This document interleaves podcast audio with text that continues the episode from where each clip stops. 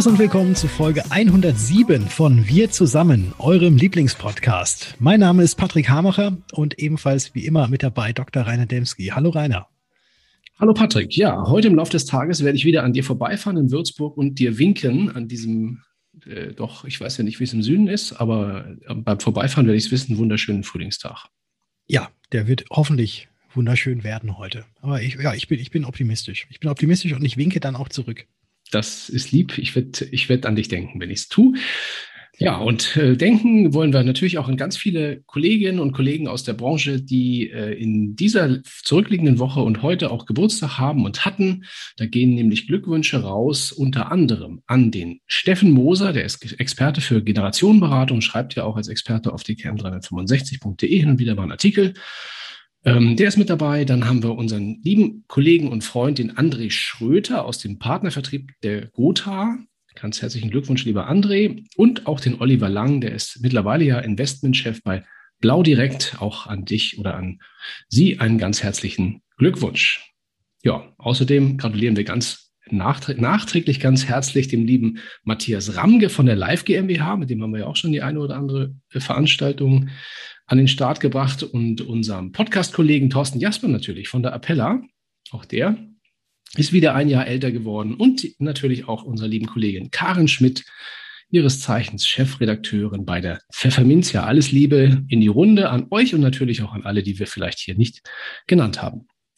Und von mir natürlich ebenfalls. Und ich bin ja hier da unser Mensch auch für die Celebrities. Und da gibt es auch wieder den einen oder anderen Promi, der Geburtstag hat oder hatte. Du bist sozusagen unsere, unsere Gala.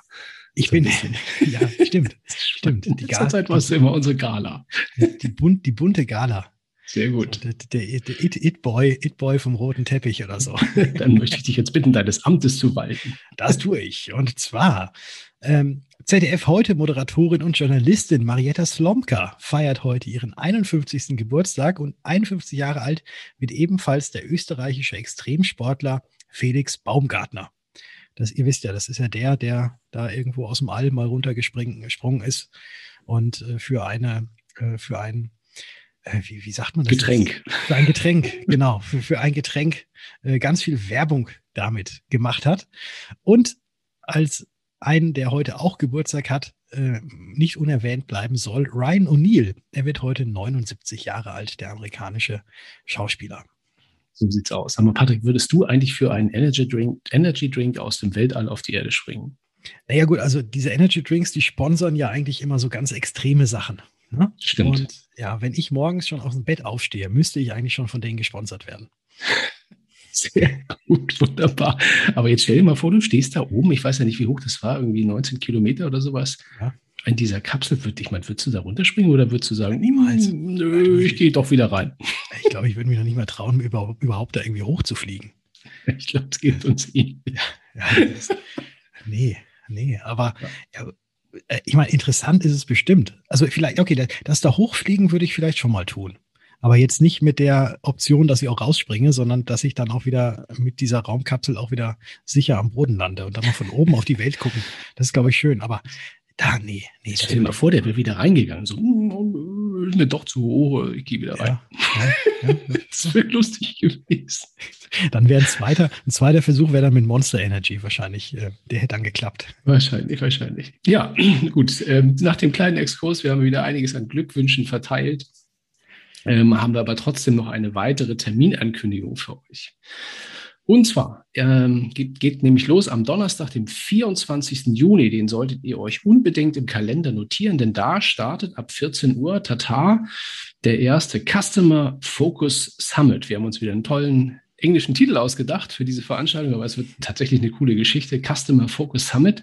Es ist ein Fachkongress, der sich mit Themen beschäftigt wie künstliche Intelligenz entlang der Customer Journey und der Cash Journey, wir haben ganz viele Buzzwords, in der Versicherungswirtschaft. Also es geht tatsächlich um KI und wie kriegt man sozusagen einen guten Kundendialog und auch ein gutes, gutes Erlebnis für Kunden an den Start in der gesamten, ja, dieser ganzen Reise des Kunden sozusagen. Ja, und das gestalten wir gemeinsam mit der Coeo Group. Das ist der europaweit viertgrößte Inkassodienstleister, auch ein sehr spannendes Unternehmen.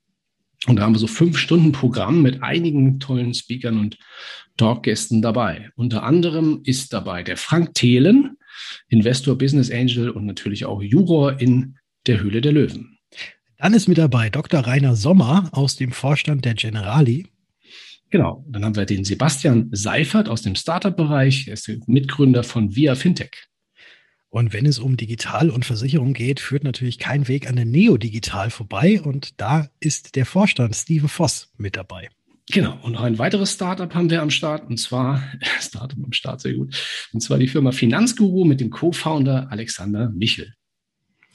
Und von Hypoport, von der Hypoport AG, aus dem Vorstand ist Markus Rex ebenfalls mit dabei. Genau, und Dietmar Schmidt, Geschäftsführer von der Maxon, auch im Versicherungsbereich, kein Unbekannter. Und dann wird das Ganze auch irgendwo mal so ein bisschen äh, auf Facebook und so weiter sein. Und deswegen haben wir da auch noch jemanden aus dem Hause oder der im Hause Facebook dafür verantwortlich ist für die sogenannte Client Solution Insurance in der Dachregion, den Thorsten Peich. Pech. Pech. Thorsten Pech heißt er, genau. Alter ja. Kollege und Freund von mir. Genau, das wird ein glaub, ziemlich cooles, spannendes Programm. Das Ganze ist natürlich kostenfrei für euch. Die Anmeldung und alle weiteren Infos findet ihr online auf einer Landingpage, die haben wir gebaut. Die findet ihr unter CFS Cäsar Friedrich Siegfried Con Cäsar Otto Nordpol.de. CFS-con.de. Genau. Aber das Ganze findet man auch in den Show Notes und wenn man uns hier auf dkm365.de slash wir zusammen folgt, dann kommt man da gar nicht drum rum. So sieht's aus.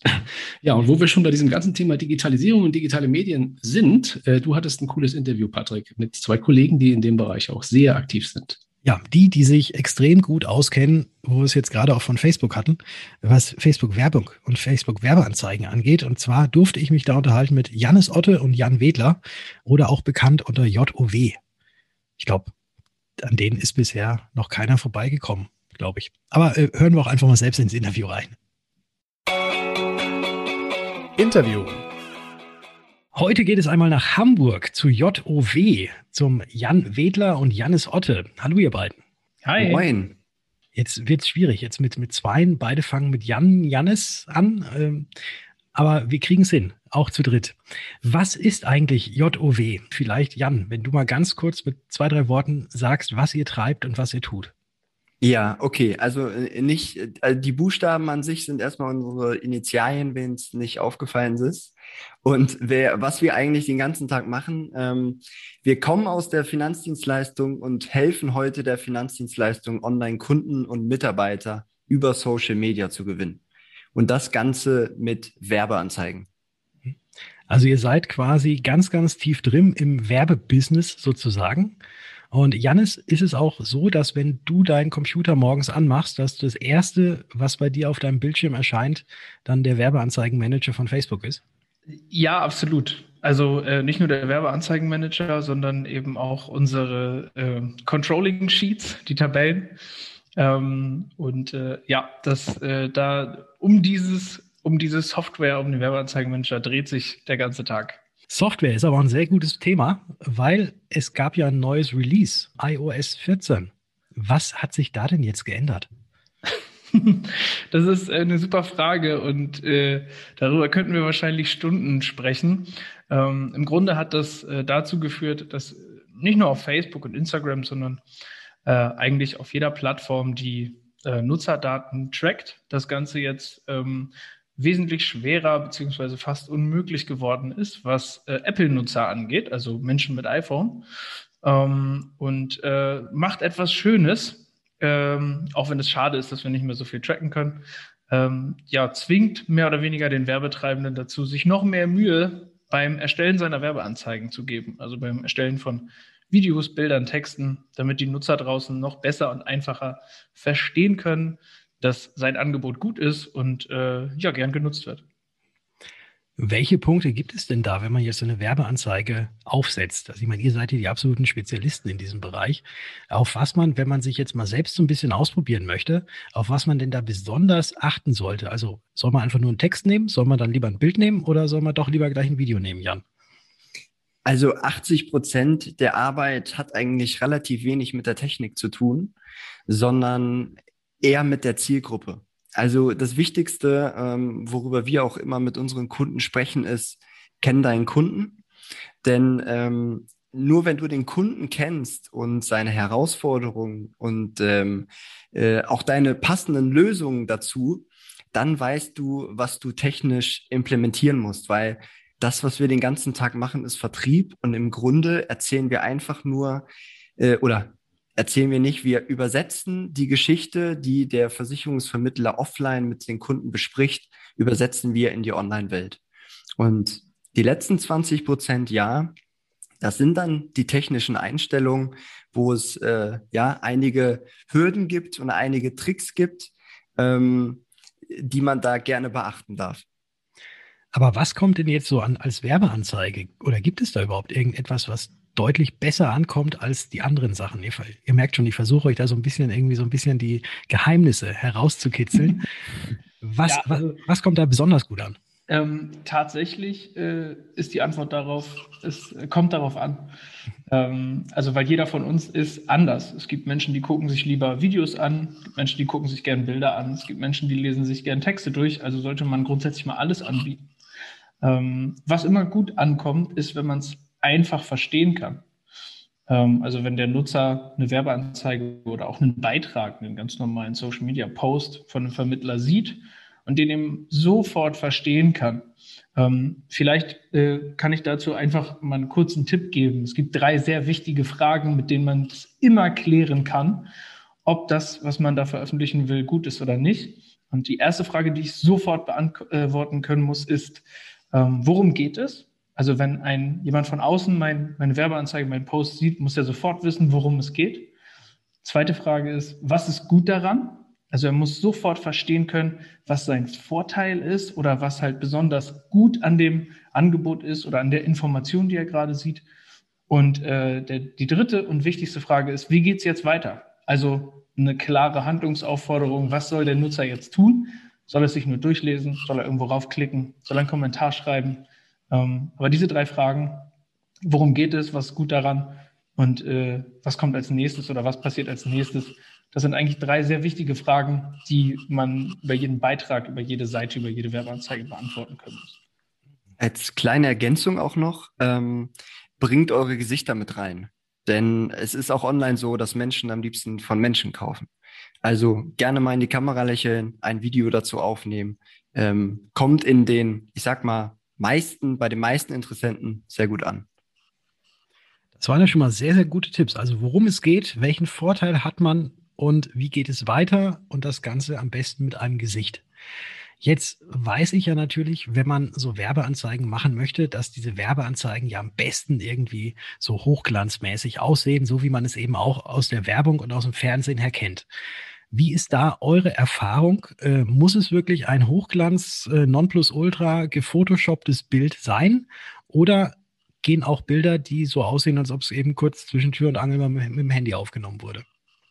Äh, letzteres in der Regel. Also je einfacher, desto besser. Ähm, auch wenn wir das äh, in unserer Dienstleistung für Vermittler umsetzen und da machen wir tatsächlich alles. Das heißt, wir erstellen da auch Bilder, Videos etc ähm, dann kriegt er von uns äh, einen ganz klaren Überblick, wie so ein Bild aussehen muss. Und da drin steht, nimm dein Telefon, mach ein einfaches, freundliches, übersichtliches Bild von dir, also ganz unaufgeregt. Und ähm, je einfacher, desto besser. Denn je, je hochglanzpolierter so ein Bild an sich ist und je unnatürlicher, desto weiter weg bin ich am Ende des Tages auch von, von dem Nutzer, den ich erreichen will. Und der identifiziert halt auch sofort, dass, dass das Werbung ist und dass ich da eine Situation gestellt habe ähm, äh, oder identifiziert halt eben auch, dass das eben aus meinem Alltag als Vermittler äh, gegriffen ist und dadurch zeige ich ja auch wieder Transparenz. Vielen Dank für diese Ausführung dazu. Also einfach, einfach, einfach halten. Das ist, glaube ich, so das, was ich da jetzt raushöre. Absolut. Und dass man eben nicht mit 25.000 Euro Hochglanz irgendeine ähm, Agentur beauftragen muss, die Bilder von einem macht. Ganz genau. Ja, jetzt habe ich, jetzt habe ich ein tolles Bild. Also ein Bild, was normal aussieht, aber was wahrscheinlich dann sehr toll auch bei denjenigen, die sich das angucken, ankommt. Und ich habe eine klare Aufforderung, dass die Leute jetzt äh, sofort hier draufklicken sollen äh, und sie wissen auch, warum sie darauf klicken sollen. Also dieses, wie geht's weiter und welchen Vorteil habe ich und worum geht es? Ich habe mein Gesicht reingezeigt. Wie verhält sich das denn jetzt mit dem Text? Äh, also ich bin zum Beispiel jemand, der extrem wenig liest und sehr visuell unterwegs ist. Muss man bei so einer Werbeanzeige viel Text reinschreiben oder reichen einfach nur drei Worte wie jetzt, jetzt Termin buchen oder so etwas? Ja, also man darf natürlich schon einen kurzen Überblick geben, worum es da eigentlich geht oder kurz Vorteile zusammenfassen. Ähm, aber hier ist auch wieder die, die Antwort, es kommt darauf an. Es gibt halt Menschen, die lesen sehr gern sehr lange Texte und es gibt Menschen, die machen das nicht. Letzteres bist dann eher du, Patrick. Mhm. Ähm, also äh, ergibt es auch hier Sinn, einfach beides anzubieten. Und äh, das auch immer mal wieder im Wechsel zu machen. Aber in der Regel, und das zeigt sich auch aus unserer Erfahrung, ähm, kurz, prägnant, so, ja, sagen wir mal, so viel wie nötig, so wenig wie möglich. Jetzt ist es ja auch noch so, dass ganz, ganz viele glauben, ich schalte heute mal Werbung und morgen stehen die Leute sich bei mir die Beine in den Bauch, weil jetzt jeder bei mir unbedingt irgendwas abschließen möchte. Kann das tatsächlich passieren mit Werbung oder ist Werbung tatsächlich auch so zu sehen wie Social Media? Etwas, was, wenn man es einmal bespielt, vielleicht ein bisschen Erfolg hat, aber irgendetwas, was man jetzt, wenn möglich, regelmäßig bespielt und sich da auch Zeit für geben muss, bis denn überhaupt tatsächlich dieser Return on Invest überhaupt reinkommt. Also, da ergreife ich mal das Wort, Janis. ähm, Werbeanzeigen ist definitiv kein Sprint, sondern eher eine Mitteldistanz, wollen wir es mal so nennen. Mhm. Ähm, wenn ich mit einem Thema bisher oder wenn ich mit dem Thema Werbeanzeigen jungfräulich unterwegs war, dann starte ich ja jetzt gerade ganz neu. Und man kann sich das wirklich vorstellen, es gibt ne, Beispiele hier, man baut ein Haus. Ich nehme jetzt mal das Beispiel, wir bauen eine Maschine. Weil das, was eine Werbeanzeige am Ende bringen soll, ist, ähm, dass ich kontinuierlich Anfragen von Interessenten aus meiner Zielgruppe erhalte. Und ähm, diese Maschine, ähm, dass ich weiß, ich werfe oben einen Euro rein und bekomme unten Summe X wieder raus, diese Maschine muss aufgebaut werden. Und ähm, das verhält sich so wie mit dem eigenen Vertriebsgesprächen. Das erste Vertriebsgespräch, was wir alle mal geführt haben, war sicherlich holpriger als das nach sechs Monaten äh, oder nach vier Monaten oder das Gespräch nach zehn Jahren. Und genauso verhält es sich mit der Werbeanzeige. Ähm, wir müssen kontinuierlich testen, ähm, verschiedene Bilder, verschiedene Videos und Texte. Und ähm, dann wird man nach einigen Monaten diese Maschine auch aufgebaut haben. Aber äh, niemand wird den nächsten Morgen vor deiner Tür stehen, nur weil du heute mal eine kleine Werbeanzeige geschaltet hast. Und diese Maschine muss ja auch kontinuierlich geölt werden und in Schuss gehalten werden, dass sie auch weiterläuft. Korrekt. Das ist genauso, wie man selbst äh, sich vertrieblich auch auf Höhe hält, sich mit ähm, äh, möglichen äh, Produkten auf Höhe hält. Genauso darf man auch diese Maschine polieren, ölen und ans Stromnetz anschließen. Und das machen wir jetzt einfach mal, aber wir sind schon am Ende der Zeit angekommen mit diesem kurzen Interview. Ich könnte euch noch Ewigkeiten lauschen und ich habe es auch schon sehr, sehr häufig getan und werde es immer wieder sehr gerne tun. Aber jetzt müssen wir hier leider dieses kurze Interview abschließen, unterbrechen sozusagen. Aber ich bin mir sicher, dass ganz, ganz viele unserer Hörer jetzt hier einiges rausgenommen haben. Und wenn nach euch gesucht wird, dann sucht man einfach noch JOW und gibt dann noch Hamburg mit ein, weil ich habe es nämlich vorhin auch getan. Ihr seid gleich bei Google auch die Nummer eins. Sehr gut.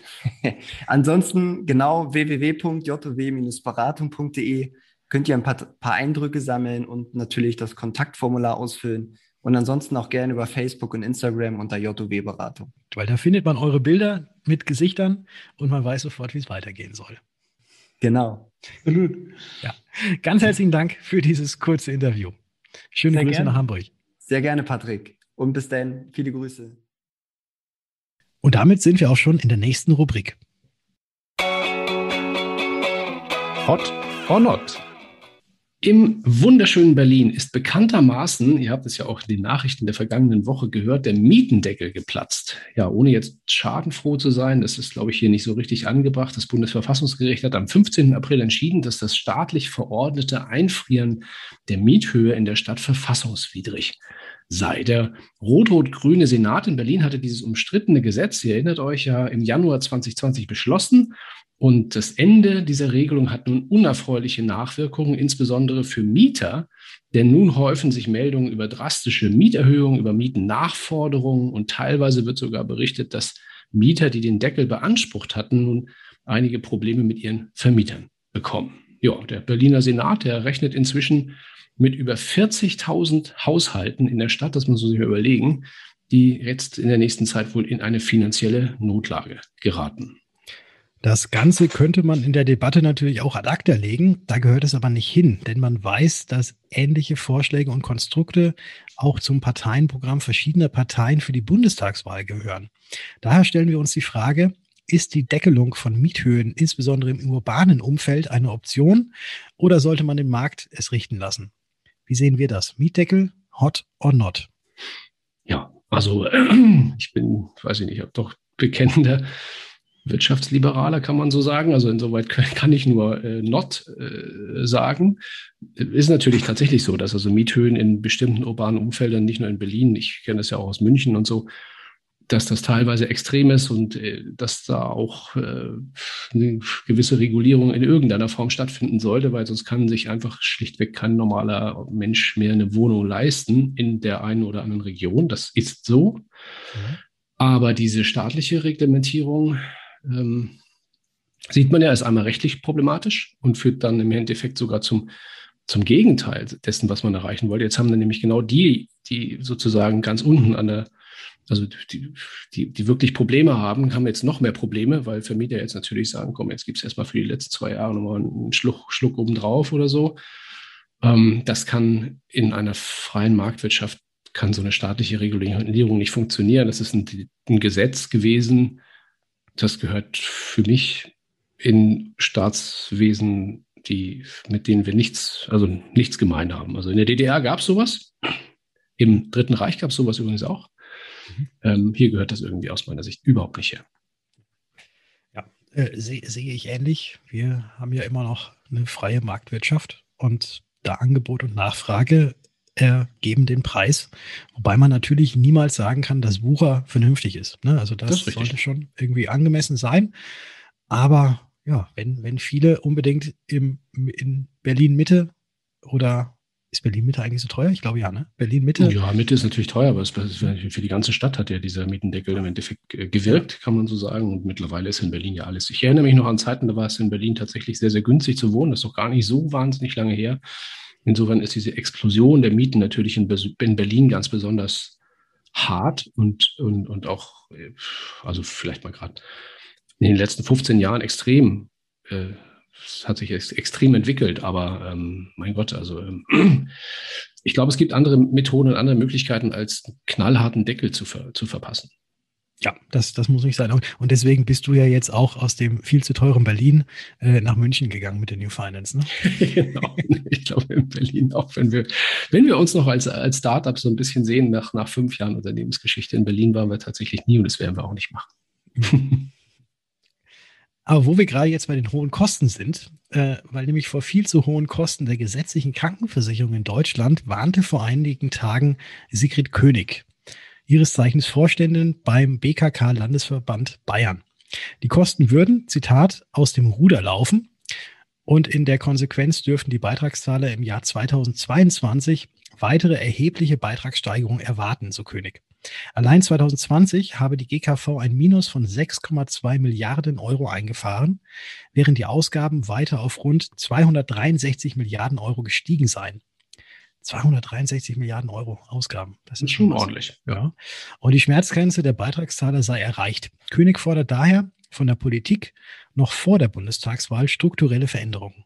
Ja, also da kommt natürlich noch die Corona-Krise on top. Ne? Das äh, belastet ja die, die Krankenkassen auch nochmal gesondert und damit auch indirekt und direkt auch die Beitragszahler. Um das Ganze ein bisschen besser zu verstehen, da hilft auch ein Blick auf die Website des GKV-Spitzenverbands. Da erfahren wir nämlich, dass auch nach rund 20 Jahren GKV-Reform immer noch 103 gesetzliche Krankenkassen am deutschen Markt aktiv sind. Das sind zwar im Vergleich zu 1990, als es noch 1147 Kassen gab, Wahnsinn, ne? also mhm. echt viele, ähm, deutlich weniger, aber man könnte immer noch die Frage stellen, ob das nicht ein wenig zu viele sind, diese 103 Kassen, insbesondere vor dem Hintergrund der Marktöffnung, die ja während der Schröder-Kanzlerschaft umgesetzt wurde.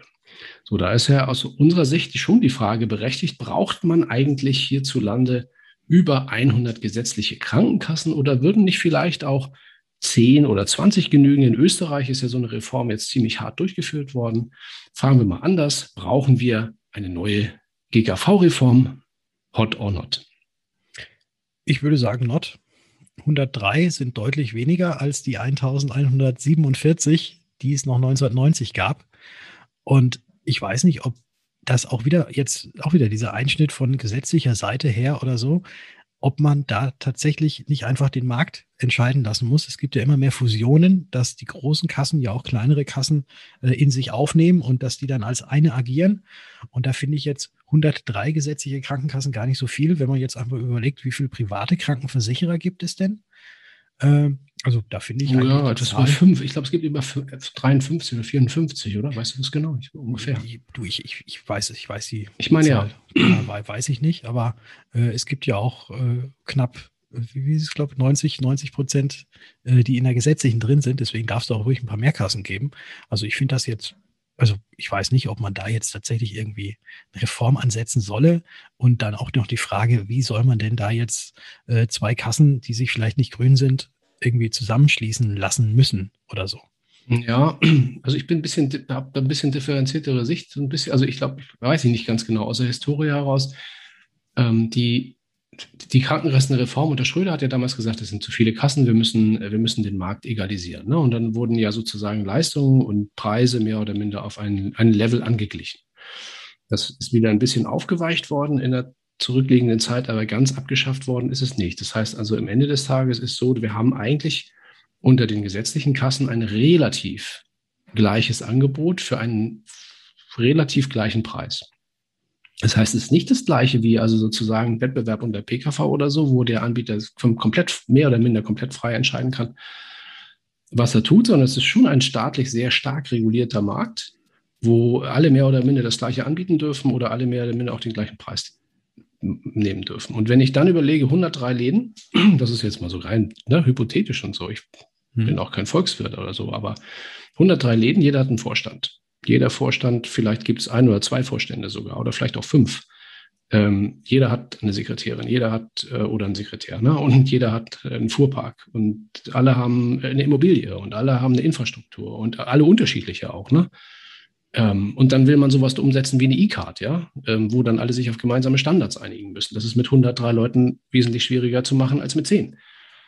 Also ich will das nicht durchplanen, aber ich denke mir, also diese Dynamik der, ähm, der Konsolidierung, die hat nachgelassen in den letzten Jahren.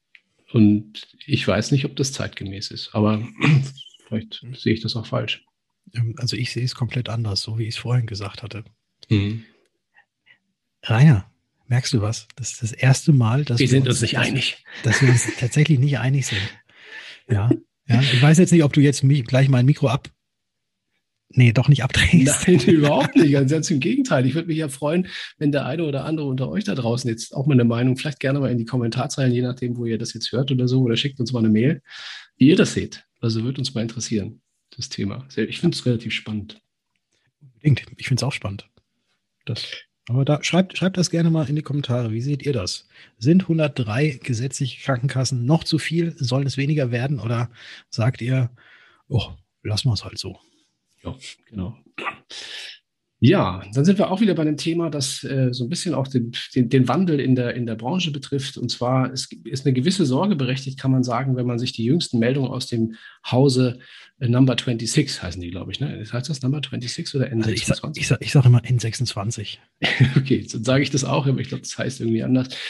Genau, wenn man sich also die Meldung dort anschaut, dieses Banking-Startup, die sind ja durchaus sehr erfolgreich, kann man sagen, wenn man zumindest, wenn man die Bewertung anschaut, will nämlich weiter im Versicherungsbereich durchstarten, vor allem mit sogenannten On-Demand-Policen. Kunden von N26, sage ich jetzt mal auch, sollen dann über die App verschiedene Versicherungen abschließen können, unter anderem auch Haftpflicht, Hausrat, Lebensreise, Haustier, Fahrrad und Elektronikversicherung. Also alles so kleinformatiges Geschäft, ähm, aber doch so mal recht umfangreiches Versicherungsportfolio für eine digitale Bank. Ähm, meine Einordnung in Zahlen, N26 ist derzeit das bestbewertete deutsche Unicorn. Im vergangenen Jahr wurde dem Unternehmen ein Wert von 3,5 Milliarden US-Dollar zugesprochen. Kein Leichtgewicht. Möglich wird das neue Engagement im Versicherungsbereich durch eine Kooperation mit dem App-Anbieter Simple Assurance, die sich unter anderem auch durch das Portal schutzklick.de einen Namen gemacht hatten. Spannend wird das Ganze, wenn man weiß, dass die Allianz als Großinvestor auch Ende 2020 immerhin mehrere weitere, nicht mehrere, sondern weitere 15 Millionen Euro Wandeldarlehen in Simple Assurance investiert hatte. Auch inzwischen N26 und der Allianz gab es noch Kooperationen, so etwa im Bereich der Reiseversicherung und ein Schelm, wer arges dabei denkt, könnte man meinen. Also, N26 startet im Versicherungsbereich weiter durch. Hot or not? Ja, da fragst du, das müsste ich eigentlich dich fragen, das könntest du besser beurteilen. Du hast ja ich mit der Kunden, ich weiß, aber du hast mit so einer Kundenklientel zu tun, die, die dieses Thema, also dieses, also digitale Nomaden und so, ne? Und du bist ja auch selbst digital unterwegs. Ähm, da, dann frage ich dich trotzdem gleich nochmal was, aber nicht jetzt sofort. Also ich finde es, äh, ich glaube, ich finde es gut, weil äh, dadurch neue Standards gesetzt werden am Markt und wenn Geld in solche Entwicklungen fließt, dann verändert sich und verbessert sich wahrscheinlich der Markt für den Kunden äh, auch ein Stück weit durch die Erfahrungen, die man damit sammelt. Ähm, na klar ist es so, also es ist, da, da muss man nicht drüber nachdenken, dass also die, diejenigen, die das Geld da reinpumpen, da gehört ja die Allianz indirekt auch mit dazu, davon lernen und profitieren wollen. Das ist gar, keine, gar kein Geheimnis und auch völlig in Ordnung und hat auch was mit Marktwirtschaft zu tun. Ähm, und ja, sei ihnen gegönnt. Ne? Also wenn die Leute das nutzen in der App und es funktioniert, ist es also aus meiner Sicht okay. Es ist für mich auch kein direkter, unmittelbarer Wettbewerb für den Berater am Markt, weil diese Art von Policen, kleinformatige On-Demand-Policen, ähm, nicht unbedingt der primäre Beratungsinhalt für, für den, also für Leute wie dich zum Beispiel sind, aber vielleicht beurteilst du das anders. Ähm, ich beurteile es tatsächlich genauso. Ich glaube, es kann unserer Branche nur äh, zuträglich sein, wenn tatsächlich da solche Ideen kommen und so. Und Demand-Policen, das bedeutet ja nichts anderes als, ich kaufe mir gerade, wenn es mal wieder geht, ich kaufe mir gerade ein Ticket zum Skifahren genau. und dann wird mir angeboten, hey, du bist doch jetzt gerade hier und dort, kaufst dir gerade ein Ticket oder hast dir gerade ein Ticket über PayPal, wie auch immer bezahlt äh, oder über unsere App N26 bezahlt. Äh, wir wissen, du gehst jetzt zum Skifahren, äh, du hast eine Unfallversicherung, willst du die nicht jetzt mal temporär für die fünf Tage, die du das Skipass gelöst hast, vielleicht mal ein bisschen erhöhen? Mhm. Äh, solche Geschichten finde ich unheimlich spannend, weil das, ähm, ja gut, ich, ich, will jetzt nicht unbedingt hier ähm, jetzt so irgendwie die, die, die Vermittler, die jetzt ja immer drauf aufpassen müssen, dass immer alles vernünftig bei, bei den Mandanten und so weiter ist, ähm, möchte ich ja da jetzt nicht, nicht irgendwie schmälern. Aber wenn sowas umgesetzt wird, äh, finde ich das gar nicht mal, gar nicht mal verkehrt, dass der Versicherungsschutz angeboten wird, quasi dann, wenn er wirklich gebraucht wird und dann vielleicht ein bisschen runtergefahren wird, wenn er nicht mehr in dem Umfang gebraucht wird. Ja. Ähm, zum Weiteren ist es ja dann auch so, dass wenn jemand über seine App also wenn man dann von mir über seine App von N26 dieses Angebot bekommt und dann mal kurz sagt, ja gut, für die 3,50 Euro äh, am Tag, da mache ich das jetzt mal. Ich bin ja eh im Urlaub. Ne? So, da mache ich das. Vielleicht ist dann auch im Nachgang, nachdem dann wahrscheinlich die App wieder sagt, übrigens, jetzt ist der Versicherungsschutz wieder runtergeschraubt, der Beratungsbedarf vielleicht noch mehr gegeben. Ähm, und ich ich als Vermittler muss mir dann gar keine Sorgen machen, dass der Kunde nicht dann wieder zu mir kommt, weil ich habe ja alles andere mit ihm auch besprochen gehabt. Äh, also von dem her finde ich das jetzt gar nicht mal so verkehrt, dass den Leuten quasi immer dann on demand irgendwas angeboten wird. Dann müssen wir schon als Vermittler nicht immer wieder hinterher sein. Und der Kunde wird trotzdem vielleicht dann überzeugt von der Leistung, dass er das auch darüber hinaus als nur für diese kurze Frist on demand haben möchte. Ja. Ja, vielleicht, vielleicht kommen ja auch irgendwann vernünftige Kooperationen auch zwischen dem, zwischen dem Vermittlerbereich und, und, und, und diesen Anbietern zustande. Das würde ich gar nicht so verkehrt finden. Denn am Ende muss man ja sagen, in diesem Ökosystem, ne, also in so eine, so eine App, das ist ja so ein Ökosystem, das die Lebenswelten des Kunden so ein Stück weit abdeckt. Wenn der Kunde sich da intensiver mit dem Thema Absicherung und Vorsorge beschäftigt, ist ja allen gedient. Das ist ja gut, ne, wenn er das tut. Und äh, wenn da noch der Vermittler noch eine Rolle spielt für die Zukunft oder so, da sollte man vielleicht mal anregen, dass man in solchen Bereichen vielleicht auch irgendwie wie nochmal eine Schnittstelle schafft, dann fände ich das, fände ich das optimal, denn äh, ich kann mir nicht vorstellen, dass jetzt N26 irgendwann eine BU über die App verkaufen wird. Das kann ich mir schlichtweg nicht vorstellen und spätestens da entsteht der Link zum Berater. Genau. So sehe ich das auch. Und bei dem Kleinzeug, also Klein, Kleinvieh, der ja auch Mist macht, äh, glaube ich, ist das schon mal ein sehr guter äh, Triggerpunkt, damit dann danach auch die Kunden wieder mal an den Versicherungsmenschen denken. Ja, an den Versicherungsmenschen denken finde ich, finde ich sehr gut. Das sollten wir auch zum, als Schlusswort lassen. Ja. Immer an den Versicherungsmenschen denken. Immer an den Versicherungsmenschen denken. Genau, genau, so ist es. Und du denkst ja auch immer zum Ende unseres Podcasts an Musik.